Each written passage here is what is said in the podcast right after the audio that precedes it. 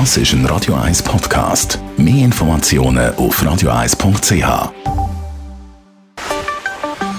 Der Finanzratgeber auf Radio 1 wird Ihnen präsentiert von der UBS. Und ich schwätze natürlich mit dem Stefan Stotz von der UBS und zwar über die finanzielle Übersicht. Also, dass man die im Haushalt oder als Familie die Finanzen im Griff hat. Ja, wir kennen das alle so im Verlauf von einer Woche, von einem Jahr, da kommen viele Ausgaben zusammen. Amix sieht man auch etwas, was man überraschend auch noch nimmt. Und ja, dann ist es gar nicht so einfach irgendwie allein, aber äh, als Zweit oder als Familie dann die Finanzen im Griff zu haben. Und dort ist ein das Thema ist schon ein bisschen Budgetplanung. Ist eigentlich einfach, gibt drei Schritte. Einnahmen anschauen, Ausgaben anschauen, die gegenüberstellen. Wir kennen das alle braucht aber doch ein bisschen Disziplin, dass man dann mal ansitzt und mhm. ja, das vielleicht auch zusammen mal bespricht. Also das ja wirklich einfach, aber mal Punkt für Punkt. Die Einnahmeseite, was muss man dort anschauen?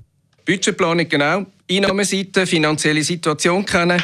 Ja, mal ansitzen, vielleicht ein Excel für einen Aufschlag, geht im Fall auch mit Papier und Bleistift und dann einmal ja, festhalten, wer verdient dann eigentlich in unserer Familie alles Geld und wie verdienen wir Geld? Das kann sein, logischerweise der Lohn, den man bekommt, könnte auch eine Rente sein, kann aber auch zum Beispiel Einnahmen sein aus staatlichen Zuschüssen. Das könnten Zinsen sein, Kapitalerträge, Mieteinkünfte, was immer. Aber wir schauen einfach mal, schauen, was kommt alles rein, damit wir bestmöglich eine Übersicht haben. Wo sieht man das?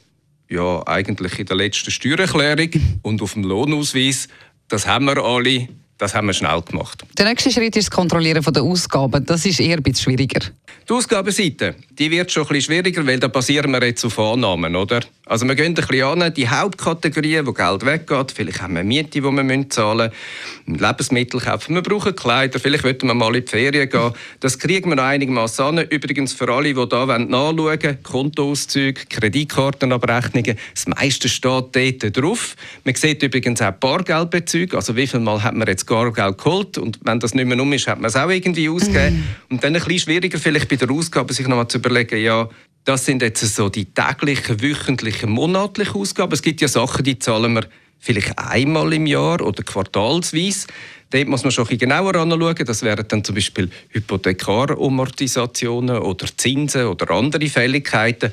Und dann natürlich am schwierigsten in Zukunft rauszuschauen, sich Gedanken zu machen, ja, wollten wir mal vielleicht ein Auto kaufen mhm. oder eine tolle Reise machen oder sparen auf etwas.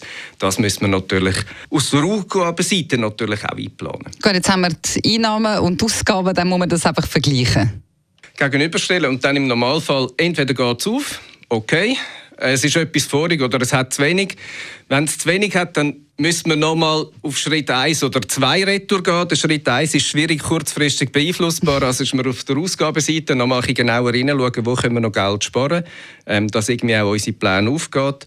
Und dann stellt sich sicher die Frage, ähm, wie gehen wir mit dem um? Und da gibt es natürlich auch noch ein paar Tipps, gerade dort, wo natürlich ein Plus wäre, mhm. ähm, wie man vielleicht dann auch in Zukunft kann blicken kann. Noch ein Fazit zu der Budgetplanung. Was hilft das?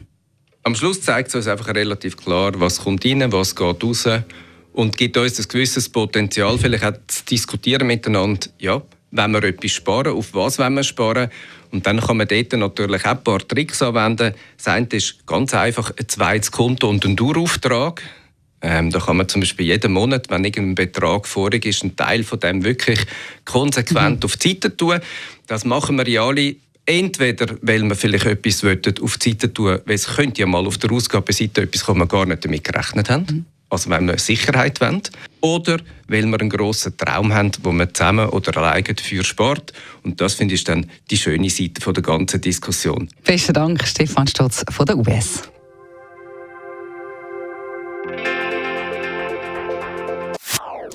Das ist ein Radio 1 Podcast. Mehr Informationen auf radio1.ch.